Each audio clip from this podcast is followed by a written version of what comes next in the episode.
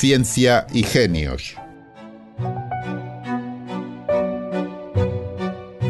Un espacio de cienciaes.com para divulgar el lado humano de las grandes mentes que hicieron posible el avance científico.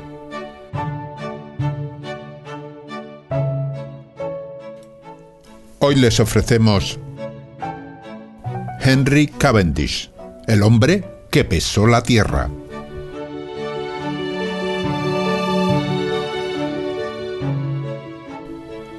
Henry Cavendish fue un científico singular, tímido entre los tímidos, vergonzoso, maniático y genial. Es tan famoso por su extravagante forma de vivir como por sus experimentos científicos. Nació en 1731 en Niza, Francia, y murió en Londres en 1810. Estudió la forma en la que las sustancias acumulan o pierden calor, descubrió las propiedades del hidrógeno y demostró la composición del agua. Su experimento más famoso consistió en demostrar que las masas, no importa cuál sea su composición o forma, se atraen entre sí. Lo hizo con un experimento maravilloso que ha pasado a ser uno de los más emblemáticos de la historia de la ciencia, hasta tal punto que lleva su nombre. Con él, Henry Cavendish se convirtió en el hombre que pesó la Tierra.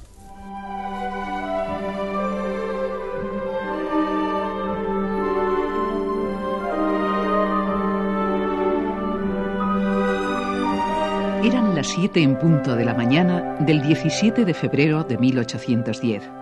Y como todos los días, desde hace más de 50 años, un anciano frágil y encorvado daba su paseo matutino por las solitarias calles de Londres.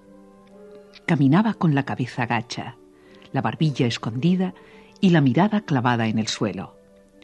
Un gesto huidizo que había adoptado para encubrir su enfermiza timidez y su inconfesada antipatía por el género humano. No sentía el menor interés por sus semejantes. En cambio, era imposible pasar a su lado y no reparar en él. Vestía la misma indumentaria de su época de juventud. Un traje ajado en tonos violeta, una anticuada camisa de encajes y un sombrero de tres picos ya claramente trasnochado. Quienes se cruzaban en su camino daban por hecho que aquel anciano era o un pordiosero o un perturbado, cuando no había nada más lejano a la realidad. El extravagante Henry Cavendish, nieto del duque de Kent, era un hombre inmensamente rico y poseía una de las mentes más lúcidas de toda Inglaterra.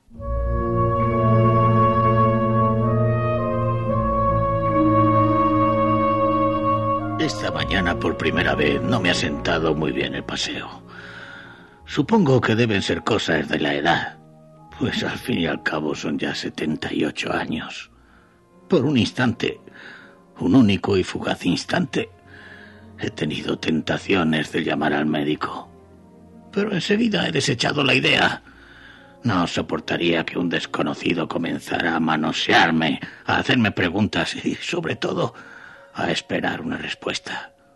Además, sospecho que podría venir acompañado, y eso sí que no lo iba a aguantar.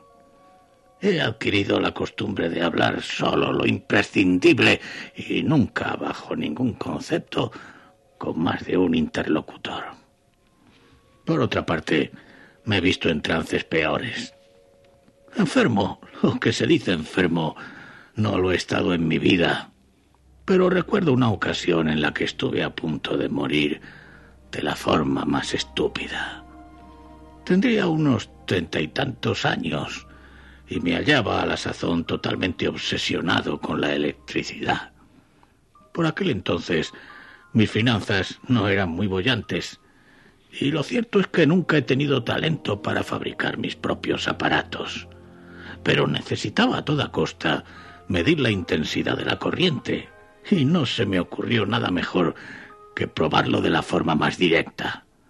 Descargué los calambrazos sobre mi propio cuerpo y casi me va la vida en ello.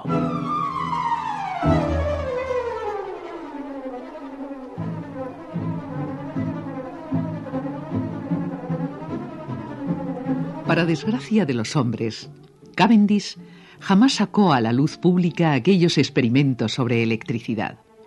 Los archivó celosamente y hubo de pasar casi un siglo para que otro gran científico, el escocés James Maxwell, los rescatara y los diera a conocer.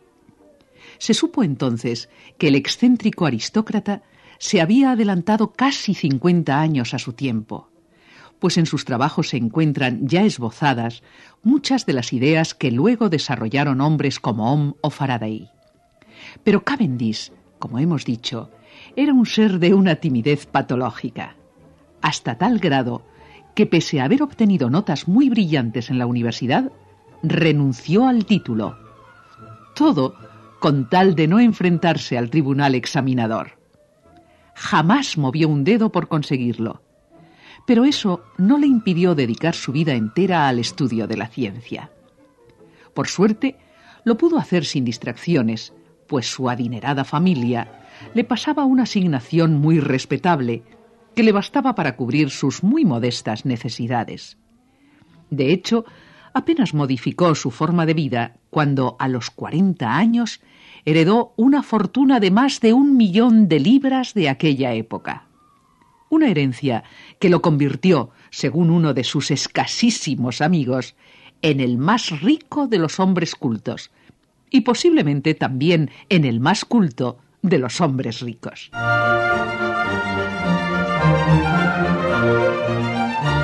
Verdad es que le presté muy poca atención a aquel dinero.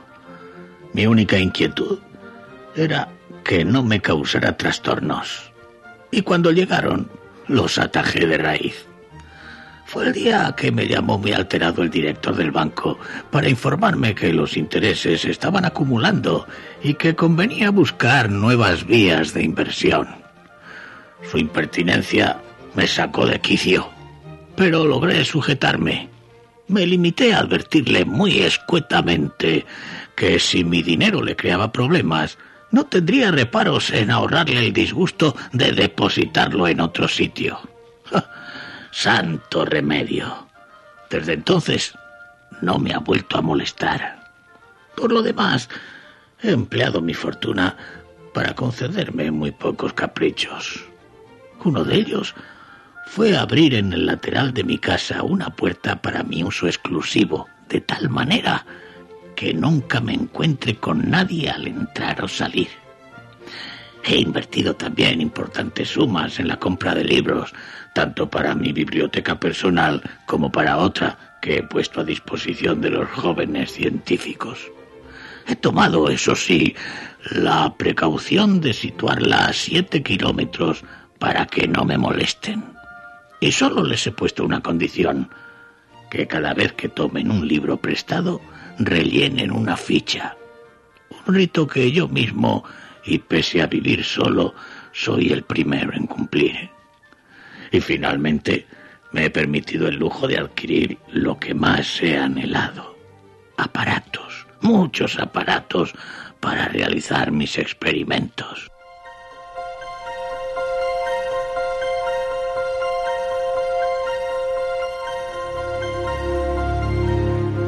Cavendish buceó en todos los campos de la ciencia, pero hubo uno por el que sentía especial debilidad, la química.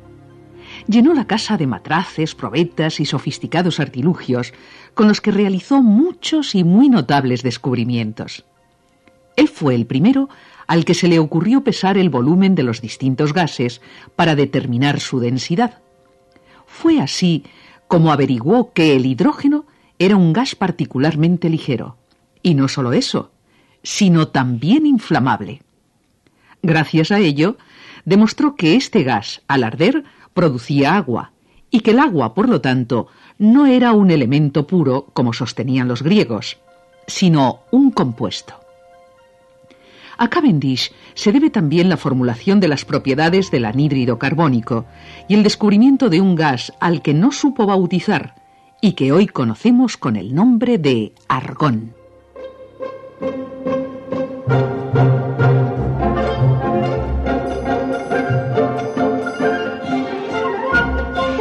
Además de los gases, por los que siempre he sentido fascinación. En esta vida me han intrigado dos grandes misterios. Las mujeres y la constante G, que en la ecuación de Newton representa la gravitación universal. A las primeras las he dado por imposibles. Me han inspirado desde siempre un temor desorbitado que con los años se ha convertido en hostilidad incurable. Por supuesto descarté el matrimonio y jamás he cruzado una palabra con mi ama de llaves, con la que suelo comunicarme por escrito. La verdad es que le doy muy pocas instrucciones, pero hay una que es regla de oro. Queda terminantemente prohibido que las doncellas del servicio aparezcan ante mi vista. faltaría más. En cuanto al otro gran enigma, el de la gravitación universal, creo que he conseguido resolverlo. Hace algunos años ideé un ingenioso experimento que me permitió calcular la densidad de la Tierra, unas cinco veces y media la del agua, y despejar de paso la incógnita de la dichosa ecuación.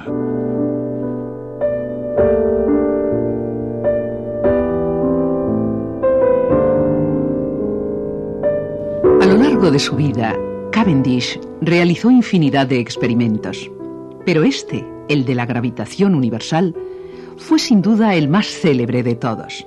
Fue también el último, pues lo realizó cuando ya había cumplido los 70 años. Su existencia se prolongó otros ocho que dedicó silenciosa y metódicamente a ampliar sus conocimientos. No dejó de estudiar ni un solo día, hasta una fría mañana de invierno, cuando por primera vez le sentó mal el paseo. Una semana más tarde, el 24 de febrero de 1810, Henry Cavendish murió tras haber padecido su primera y última enfermedad. Por supuesto, no llamó al médico, pero como hombre puntilloso que era, dejó todos sus asuntos resueltos. Legó su fortuna íntegra e intacta al mayor de sus sobrinos y, curiosamente, no dejó nada a la ciencia, que había sido su única y mayor pasión. Años después, sus familiares repararon este olvido donaron una suma muy cuantiosa para la fundación del Instituto Cavendish, un centro de investigaciones mundialmente famoso, donde hoy se sigue rindiendo homenaje póstumo a un hombre extraño, excéntrico y excepcional.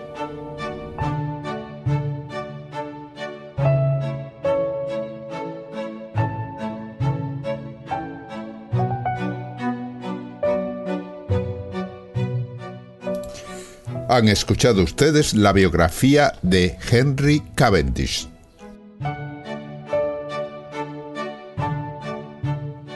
Un capítulo del podcast Ciencia y Genios, escrito por Carmen Buergo y realizado por Ángel Rodríguez Lozano.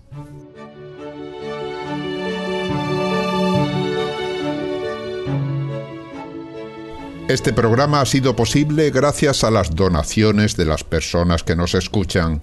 Si desea colaborar, visite cienciaes.com o colabore a través de patreon.com barra cienciaes. cienciaes.com Ciencia para escuchar.